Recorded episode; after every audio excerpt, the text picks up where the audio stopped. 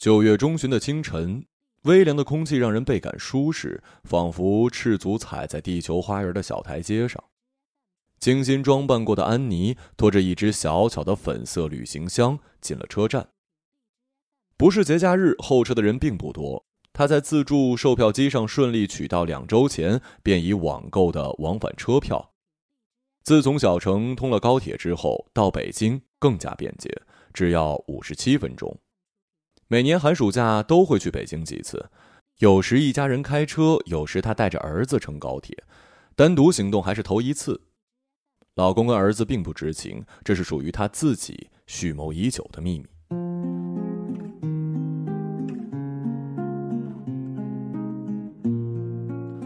怀孕之后，安妮便辞了职，在家相夫教子，从身到心，整日围着儿子、老公转，这样的日子一过就是十多年。他渐渐忘记了还应有自己的生活，似乎他们便是全部。当他们快乐时呢，他会感到满足，可全然不是这么回事儿。的确，她爱儿子，也爱老公，几乎把他们当成生命一般的珍惜着。然而，某一些瞬间，譬如前段时间小城开了吉野家、星巴克两家店，看到熟悉的招牌，他还是会想起在北京度过的短暂时光。如果那么一刻没有事情打扰他的思绪，他甚至会继续想到：如果坚持留在北京，没有嫁给张轩这个生意人，现在。又会是怎么样的？过去的日子里，他很少有机会这么想。直到今年，上三年级的儿子转到了寄宿学校，每周接送一次即可。张轩的生意越来越忙，经常辗转各地洽谈业务，每月能在家里待上一周已经很难得了。突然间，他有了大块大块完整的时间，头几天竟让他无所适从，不知该拿什么去填补。也许以后可以找一个清闲的事儿干干，只为融入人群打发光阴。家里并不需要他赚钱。在一次照镜子的时候，他发现脸上已经失去了流水的年华，于是得以重新审视过去跟现在。最后，他想到了比找工作更重要的一件事儿。在找工作之前，他要给自己放一个短暂的假期，一个真正属于自己的假期。不用再陪着儿子去动物园、科技馆，去各大旅游景点走马观花；不用在酒店无聊地等待着张轩去见他的生意伙伴，他可以尽可能的任意安排，享受自由，挥霍时光。他订好车票跟酒店，表面上不露声色，内心却随着出发日期的临近而越发的激动，仿佛第一次和男友约会的少女。开始检票了，安妮第一个通过闸口，车还有几分钟才到。她站在了防护栏内，往远处看，铁轨闪着无所顾忌的光泽，像两种并不相悖的人生一般无限的延伸，似乎将悲欢离合都能带走。她捏着车票，那上面的姓名是周燕。普通，甚至俗气，她不喜欢。在北京上班的时候，同事之间都称呼英文名字。他给自己起了一个名字，叫做安妮。有一个干净清爽的男同事，好像叫做 Echo。每次见到他，都会露出阳光一般的微笑，惹得他内心泛起涟漪。如今想起来，他依旧嘴角上扬。还记得那年的春节，父母要他去相亲，他舅妈是介绍人。他没有想过相亲，但爸妈不想扫了舅妈的面子，他就只好硬着头皮去了。对方便是张轩，人还不错，和他还算聊得来。那时候他在城里的交通局工作，几年后才开始做生意，开饲料厂赚了不少钱。和他确定关系之后，张轩便托人在当地的民政局给他找了一份清闲的差事。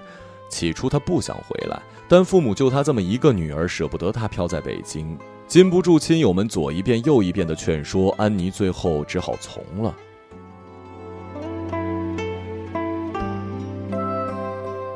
像手臂不小心压进了钢琴的高音区，列车的鸣笛声刺破空气，震着安妮的耳膜。她暂时的放下记忆，注视着和谐号驶入车站。等到不再有人下车，她便上了车，座位靠近窗户。坐下来，他塞上耳机，车子缓缓启动，过不了几分钟，便把小城甩在了身后。窗外是广阔的华北平原，多是玉米，也有棉花、白菜、花生等经济作物。那年离开北京也是九月份，窗外的景色和现在差不多。当时他内心里有不舍，有惆怅，还有无助和遗憾。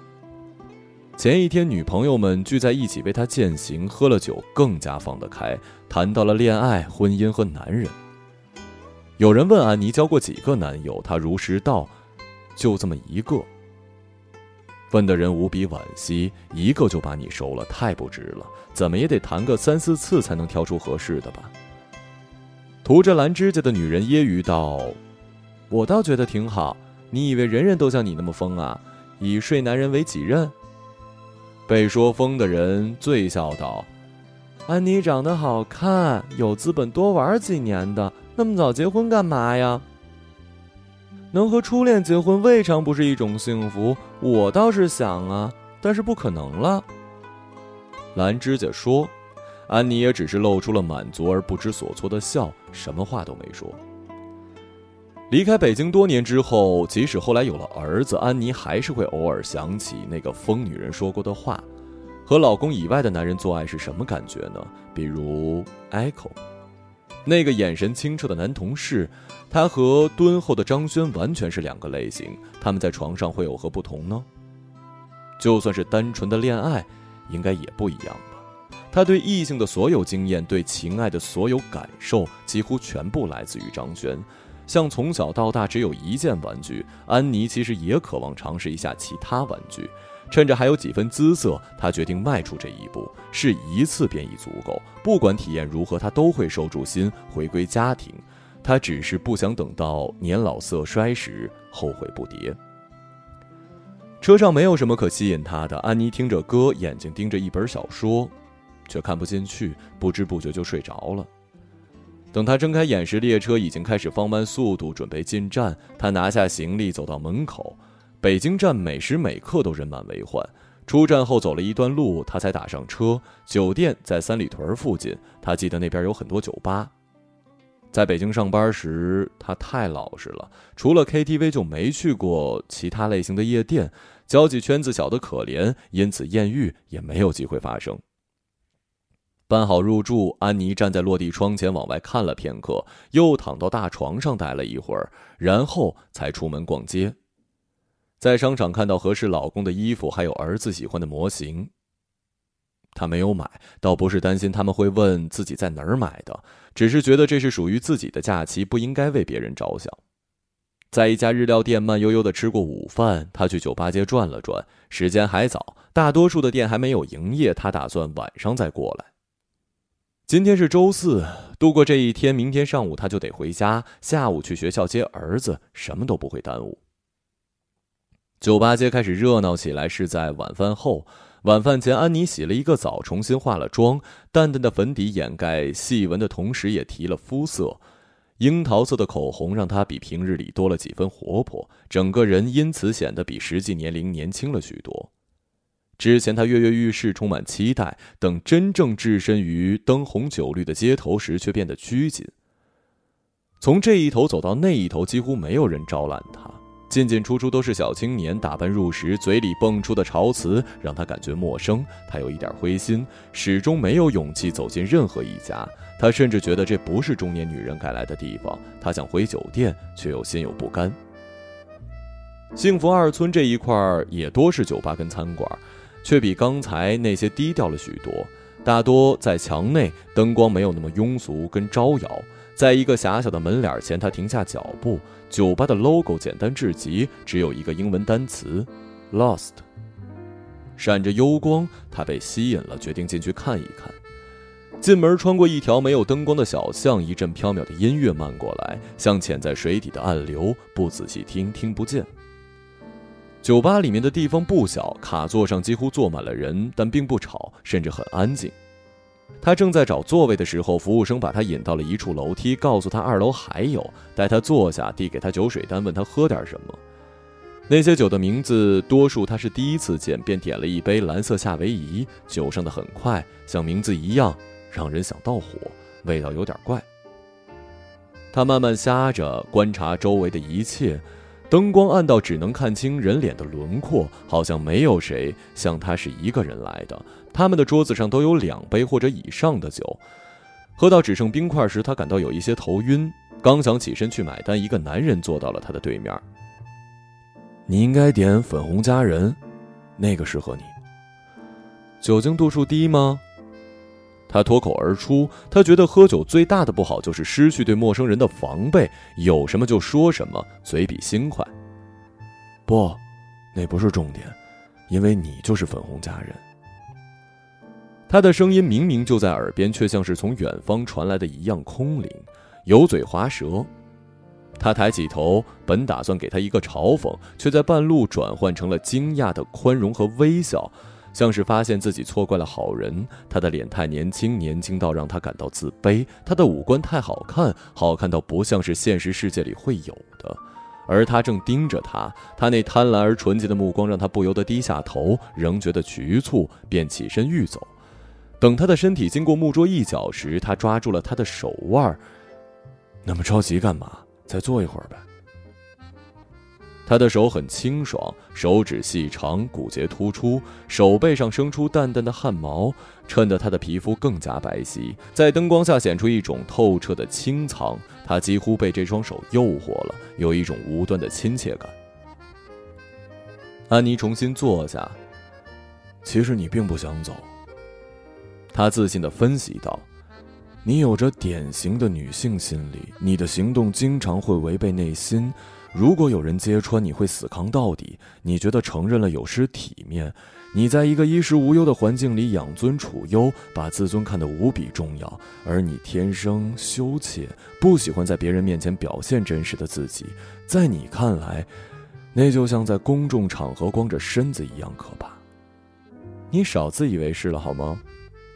他有点气急败坏，挣脱开他的手，回敬道：“被我说中了。看你，别那么孩子气嘛。我只是不想像你平时周围的人那样说些无聊的话，可能不中听，却是发自肺腑的。少装算了。我猜你不管遇到哪个女人都是这套话，看似真诚，实则没礼貌。大多人都这样，宁愿听假的恭维跟客套，也不要刺耳的实话。”他仍然保持微笑。你喝的是什么？他看着那杯碧绿色的液体，转移话题。实际上，你并没有你表现的那么脆弱，你内心甚至很强大、很倔强、很有原则。但你的生活环境让你失去了尝试新鲜事物的勇气，导致你习惯性的不敢正视自己内心的渴望，哪怕它很正常，你也觉得难为情。对方还是不依不饶，像是一个心理咨询师一样不厌其烦地剖析他。这个陌生男子几乎一眼就看穿了他，像是强行脱去他所有的伪装。他本该生气，尤其是他那种傲慢的态度。可奇怪的是，他并没有办法对他真正发火。从来没有人这样直抵他的内心，像势均力敌的对手。在他感觉被侵犯的同时，也感觉到了生活的乐趣和人世的希望。更要命的是，他好像上了瘾，根本无法对他说不，还想继续听他说下去。他停顿了一下，轻轻晃动手中的杯子，对发愣的他说：“这叫深水炸弹，想试试吗？”几秒钟后，他才缓过神儿，直接拿过他的杯子，喝了一大口。这才对嘛！想干什么就去干，别去考虑后果。我没那个资本，以为我像你这么年轻，又是一个男的，别妄自菲薄。男女平等，首先应该改造女性的集体性意识，不要刻意强调自身的性别。你大道理可真多，该不会是一个职业骗子吧？那你愿意被骗吗？他再次抓住他的手，这次比刚才热了点儿。他没有抽出来，任他摩挲。这种肌肤之亲让他心生喜悦。我想出去走走。这条街上行人不多，黄色的路灯漆在了枝杈间，如同敛着翅膀的小鸟。安妮和他手牵手，偶尔抬头看近在眼前的树叶，大部分还绿着，个别的边缘处晕了一圈或者是半圈微黄。起初两个人没说话，似乎都在认真的想着话题。实际上，他觉得此刻任何言语都是多余的，所有的情绪和心意用一个眼神或者手指轻轻一勾便能表达。虽然和张轩恋爱时，他们俩牵过手，在白天或者夜晚散过步，甚至比这浪漫的事儿都做过，可他从未有过如此这种感觉，仿佛一场冒险旅行，前方还有无穷的快乐和未知等待着。看来日光之下并无新事，有的只是新人。换个人做同样的事儿，往往就有天差地别的体验。风从平原爬到水泥森林后，便乱了阵脚。忽东忽西，像一头困兽钻来钻去，撞击着夜行的人们。安妮感觉到一阵阵凉气簇拥，仿佛置身无形的海中，有一些身不由己。你是不是冷了？他顺势将她揽入怀里，冷点好，能保持清醒。你害怕了？才没有呢，不然去喝一杯热咖啡。我晚上可不想失眠。那去我家吧。就快到了，顺便买点吃的上去。关东煮行吗？他点点头，随即想起曾经的同事 Echo。有一次，他们两个加班到十一点多，去 Seven Eleven 买了关东煮一起吃。直到他的女朋友来公司接他之前，那晚的灯光都特别温馨。他所住的小区就在马路边儿，他觉得很容易找。可进来之后转了好几个弯，兜兜转转，小区里的植被种类又多又繁茂，像是穿行在热带雨林中。终于站在了电梯口，他已经完全被弄糊涂了。明天你得送我出来，不然我找不到出口。明天就走啊？陪我过周末吧。我是来北京玩的，车票都买好了。买了可以改期啊，这不是理由。是借口。他只是朝他抱歉一笑，并不多做解释。你结婚了。他盯着不断变化的楼层数字，我早该想到了。我这么老，当然结婚了。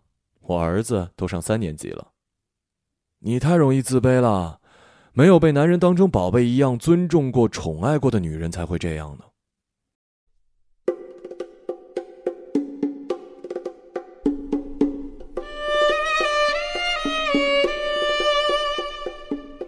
他的情话技能简直满分，几乎每一句都能戳到他的心坎上，令他动容。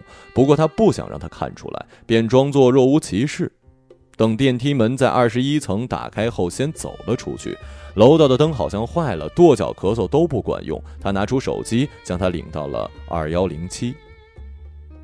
年轻的身体果然不一样，平坦的小腹，紧绷的胸肌，有力的腰身，如小狼狗一般的青春气息，霸道而温柔的索取，不断的袭击着他的神经，带给他前所未有的极致体验。两个多小时里，他什么都没有去想，脑子里空空如也，放下所有，只顾享受一波又一波的高潮。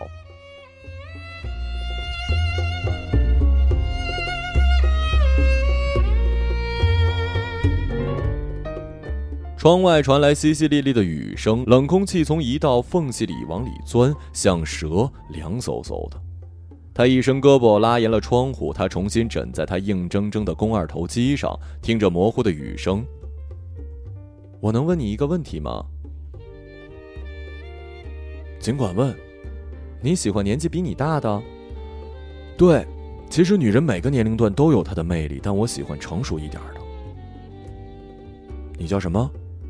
安妮，你不想知道我叫什么吗？知道了又能怎么样呢？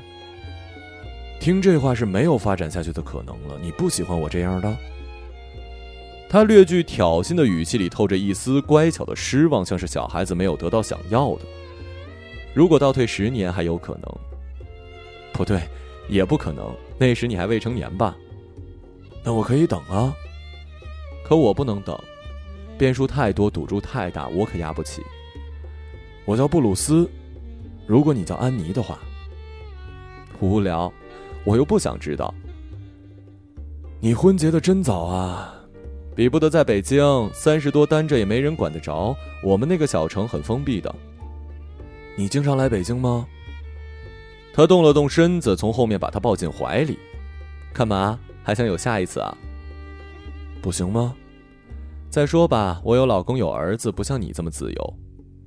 他翻个身，面对着她，轻抚他的锁骨，看着他的眼睛。你还是找个姑娘结婚吧。说完，他又垂下了眼皮。不，结婚生孩子多没劲呢。如果人生真有意思，就是结婚之前，一旦走进婚姻，不管男的女的，等于进了一个闭合的死循环，失去自我，失去自我，慢慢的变成自己曾经最讨厌的样子，忘记了自己还有理想，还有权利享受世间所有的美好。他的样子像是一个被激怒的小孩。安妮以一种看透世事般的口吻笑道。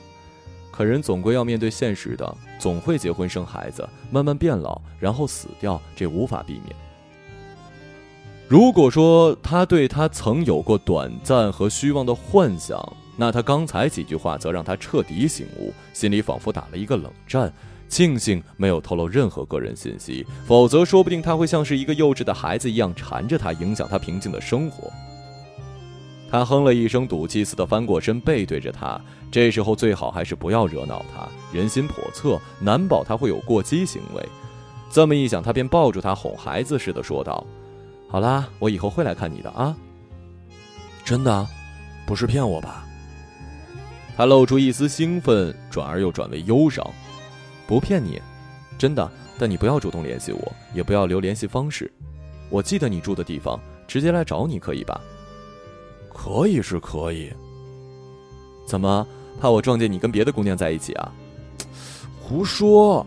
别把我想成那种风流种子，我很专情的。我知道了，我只是开个玩笑，你也当真啊？那你以后一定要来找我。他嘴里的热气喷在他的肩头，这感觉既舒服又陌生，让他心神游移。不过他嘴里还是说好，然后说：“睡觉吧，明天给你做个早餐。”他关了灯，下巴抵在他的胸口，像是一个撒娇的孩子。他的眼前一片漆黑，少顷才逐渐适应。房间里的东西泛着模糊的轮廓，窗外的灯光使得窗户像张开的洞口，要吸入什么似的。他马上闭了眼，闻到陈年的金属气息。雨声住了，有水滴落在花盆或者什么东西上，当当的响着，像是寺庙里的木鱼声。一则是因为记挂着上午的火车，惦记着老公跟儿子；二来她很久没有跟张轩如此亲昵的睡觉，即使做爱也是做完了就分开各睡各的，因此有个人抱着他或者让他抱着，他都有一些不太适应，一夜未曾睡得踏实。不过当他跟他说早安，问他是否睡得好时，他还是说好。冰箱里有火腿、鸡蛋、两个西红柿，厨房里还有一袋切片面包，这难不倒他。他训练有素，依次煎了鸡蛋跟火腿，西红柿切片也稍微过了火，让它们变得绵软。之后又将面包片烤得散发出微微的焦香，早餐就算好了。他家的厨房是半开放的，和客厅卧室紧隔着玻璃。他躺在床上一直看着他，等到他把食物放到两个大盘子里，才从被子里钻出来。饿死我了！他从背后环住他，手放在他的胸部。他假装没有听懂他的一语双关，没有感受到他的欲望，用家常的口吻道：“那就吃饭吧。”我想吃你。他一边说着，一边在他身上摩挲。他已经穿好了衣服，洗漱完毕，只让他动作了片刻。等到他的手伸进衣服时，他坚决的制止了，把他推到食物面前。你真狠心呐！我还得去退房，然后去车站呢。在他心里，他已经离开了北京，正要去接儿子，还要去商场买食物，准备今天的晚餐。他起身从橱柜里拿了两个杯子，还有一个纯白型的方形纸盒，拧开上面的盖子，倒了两杯牛奶。他推给他一杯，没说什么。他喝了一口，有一点核桃的味道，便随口问：“核桃牛奶吗？”“不是，你那杯我加了青春豆。”“什么？青春豆？”不是脸上的那种，是豆子的豆。你不是觉得自己老了配不上我吗？喝了你就年轻十岁呢。见他一本正经的玩笑挽留他，他突然觉得有一点过意不去，但更多的是恼火，想尽快离开这里。你这家伙，我说过会来看你的，你怎么不信呢？你把它喝完，我就信。他望着他的那杯牛奶，真拿你没办法。他一口气喝光，然后摸摸脸，笑道：“年轻了吗？要六个小时后才起作用呢。这些小把戏啊，哄骗年轻女孩还行，像我这种年纪，肯定觉得不好玩了。”鸡蛋跟火腿他吃光了，只剩下一片西红柿摊在盘子里。他起身擦擦嘴：“我要走了，你送我出去吗？”“我不想看着你走。”他的眼里竟然闪着泪光。“好吧，我自己也可以出去的。”他拿上手包往门口走去。他追上来扳过他的身子，疯狂的亲吻，搞得他有一些无法呼吸，便使劲推开他。他给他开门，然后把钥匙给他。你来找我的时候，直接用这把钥匙把门打开，别再去酒吧了。我只能在家等你。我叫布鲁斯，你记住了啊。他接过钥匙，说完“好的，再见”，就出了门。走了几步，转头时发现门已经关上。他并没有听到关门声。他想，这家伙还真是小孩子脾气。出了单元门，阳光盛大，一切都金光闪闪。地上很干，一点下过雨的痕迹都没有。可昨晚的雨声貌似很隆重。他想，难道太阳出来太久了？他抬起手腕看表，才七点半。绕了几个弯，终于到了门口，但应该不是昨天进来的那个。出了小区，他信步走上大街，抬头环顾，很容易就看到了酒店所在的那个楼顶。不仅是高，主要是造型奇特，像是一双白色翅膀，因此很显眼。不过十多分钟后，便到了酒店。上楼收拾完行李，在前台退了房，出来时才发觉手里还攥着布鲁斯给他的钥匙。这把钥匙跟普通的不太一样，既不是圆的，也不是扁的，而是方的，铜绿色，凉凉的。他不会再来找布鲁斯的。端详片刻，他将钥匙扔进了门口的垃圾桶。火车十点多发车，上车后，安妮觉得有一些困乏，但她还是给老公发了微信，可等了半天也没有回复。她的瞌睡袭来，于是，在等待中渐渐睡着。这一觉睡得很沉很长，直接导致她坐过了站。等到他发现时，距离下一站还有半个小时，没有别的办法，只能选择在下一站下车，然后坐高铁或者选择其他工具返回。下一站也是一个小城，距离老家大概一百多公里，打车似乎不大现实，汽车班次又很少。他权衡一番，最终还是选择了高铁。最早一般是下午两点，买了票，吃了点东西，便无奈的等待着，这让他非常懊悔，气得不停的跺脚。老公一直没给她回微信，打他电话也没人接，几次后干脆打不通了，一直是忙音。好不容易熬到了列车进站，上车后她再也不敢睡觉。当然，困意也早就没了，每一分每一秒成了煎熬。为了让自己好过一点，他数着窗外快速飘过的树，数到一千多棵，终于回到小城。出站已经是三点多，该去接儿子了。到家后，她将行李收拾一番，各归各位，免得老公发现端倪。之后，她找了半天车钥匙也没有找到，明明就放在抽屉里，怎么会不见呢？难道老公提前回来了？他这么一想，赶紧去了车库，果然自家的车不在。他给张轩打电话，依旧是打不通，到底是怎么回事呢？他觉得不能在家里傻等，便下楼打了出租去儿子的学校。校门口已经没有什么人跟车了，找了一圈也没有发现自己的车，更没有儿子跟老公的身影。他只好去找孩子的班主任，班主任说儿子一放学便出了校门，估计早就被接走了。他说：“可是我没有来接呀。”老师安慰道：“说别着急，兴许是他爸爸接走了。你们俩走岔了，你回去看看，他们应该早就到家了吧。”老师的话不无道理，他只能再次返回。将钥匙插进锁孔时，他听到了电视声，这让他松了一口气。开了门，换了鞋，他看见老公躺在沙发上看电视，儿子躺在老公腿上玩手机。这画面叫他无比安心，仿佛虚惊一场，竟让他有一种劫后余生的感触。你提前回来怎么不跟我说一声，也不回我微信呢？没人搭理他，两个人专注各自的事儿，好像根本没有听见，或者是听见了也不在乎他的牢骚。他不得不再一次大声的重复一遍，并且走到电视机的屏幕前挡住老公视线，但他的眼神依旧直勾勾盯着他身后的屏幕，对他视而不见。儿子则头都没有抬一下。你们别跟我装啊！她心想，老公可能生气了，故意不理她，于是坐到他的旁边，伸手摸他，想哄他。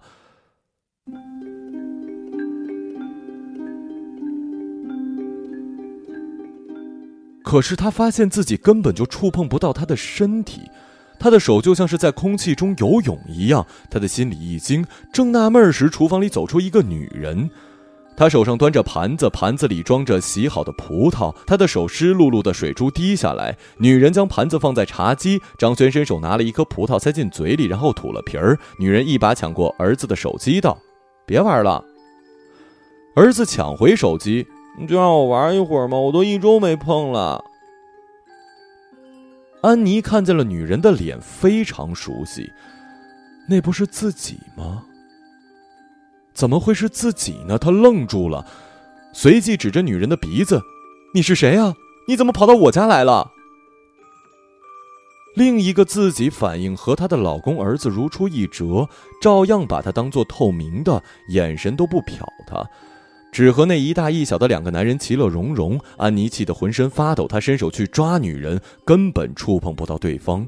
不仅如此，桌上的任何东西她都无法真实的触摸，自己仿佛是一坨空气。她大吼大叫，把自己的耳朵震得嗡嗡响，嗓子哑了，依旧无济于事。他像是一个局外人、旁观者，他变成了鬼魂。想到这儿，深深的恐惧攫住了他。他绝望地望着三个人嬉笑，看着另一个自己不断的忙碌伺候着老公跟儿子。他们两个要什么，那个自己就马上拿来什么。他做饭，他们两个根本不搭手，连厨房都不进一步。等到饭菜摆上桌，他们吃完又去做自己的事儿，剩下他收拾、洗碗、擦地等等。安妮还从未以这种角度来审视自己的生活，她从未意识到自己竟然是这么的可怜。可她却想回到从前。想被这两个男人需要，以证明自己的存在。他走到自己的身边，在他的耳边对他说：“你好辛苦。”对方自然听不见。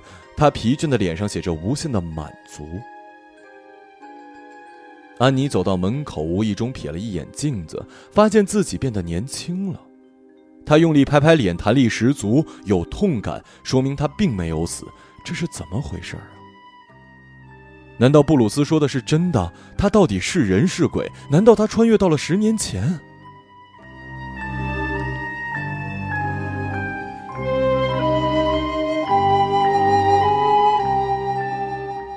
对，身边能证明时间的东西显示着还是二零一六年。莫非只有他的身体回到了十年前？可为什么这里还存在着另外一个自己？这一切也许只有布鲁斯才能给出合理的解释。他要马上见到他。晚上开往北京的列车只有一趟，并非高铁，需要一个半小时。当他离开家，见到那些陌生人时，安妮又真实的存在了。他所面对的世界又成了真实可触的，大家看得到他，也能与他交谈。买票时，他发现身份证上的出生日期不知为何晚了十年，姓名不再是周燕，而是安妮。到达北京时，已经快深夜了。安妮先去了幸福二村，然后找到了那家酒吧。周五的夜晚，酒吧里人很多，但她楼上楼下来回几遍，几乎每一个人都见到了，也没有找到布鲁斯。她问昨晚的服务生，服务生还记得他，可他说昨晚至始至终始终只有他一个人，没有见到他跟谁交谈，更没有看到他跟一个男人在一起。这么说，别人都看不到布鲁斯，难道自己真的见鬼了？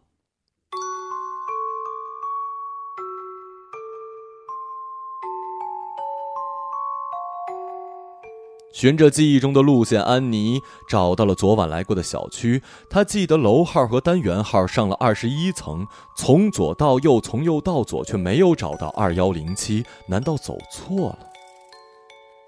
应该不会吧。她记得电梯对面的墙壁上贴着一张寻狗启事，现在那张纸还在。她也记得当时布鲁斯带着她往左走，左边是二零一四、二零一五和二零一六，就是没有二零一七。他站在二零一六的门口发呆，想清理这些，却毫无头绪。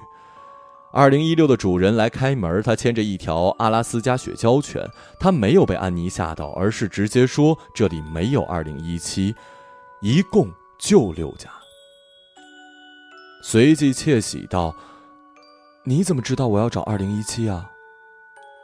你又不是第一个，好几个女人都找来过，哪有什么二零一七？”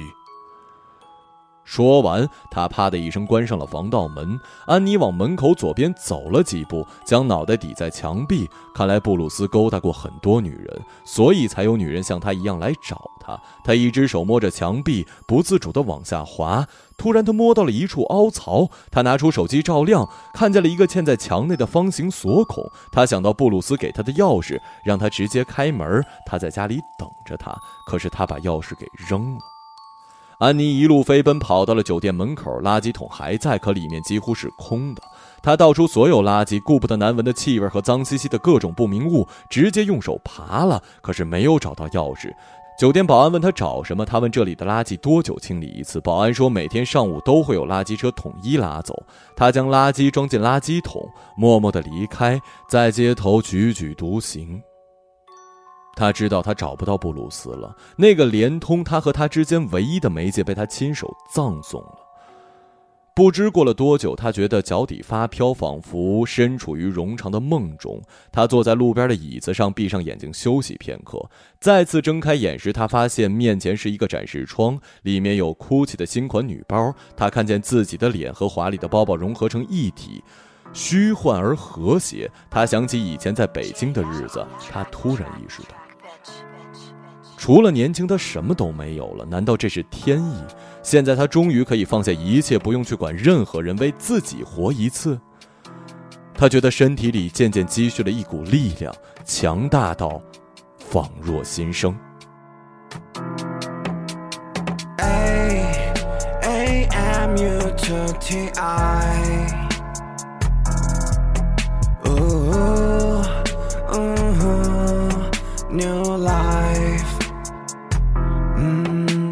的生活像精彩，赌对就能变精彩，失败无非变平淡，灵感和时间在竞赛。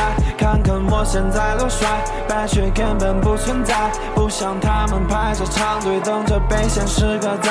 我的生活像精彩，赌对就能变精彩，失败无非变平淡，灵感和时间在竞赛。看看我现在多帅，败却根本不存在，不像他们排着长队等着被现实割宰。桌上我烦恼的背。一个朗读者，马晓成。既然你自己体会。你看看我们的背后，灵感永远没法背透。快醒醒，快醒醒，Hello，再起飞，再起飞，Let go。考虑和炸鸡，等着我的 Honey 和 Bitch。我和我的 Homie 创作这歌曲，除了 Money 都不去搭理。啊，精神中紧绷，坚定的、安静的向山顶冲，不再会惊醒在凌晨看四点的钟，做轻快的梦。不知道为什么，多少次抬头想看到的山的尽头。对，不回头，我不回头走。也许这就是我任性的、坚定的放弃一切的理由。对，往前走，我往前走。新生活，hello hello。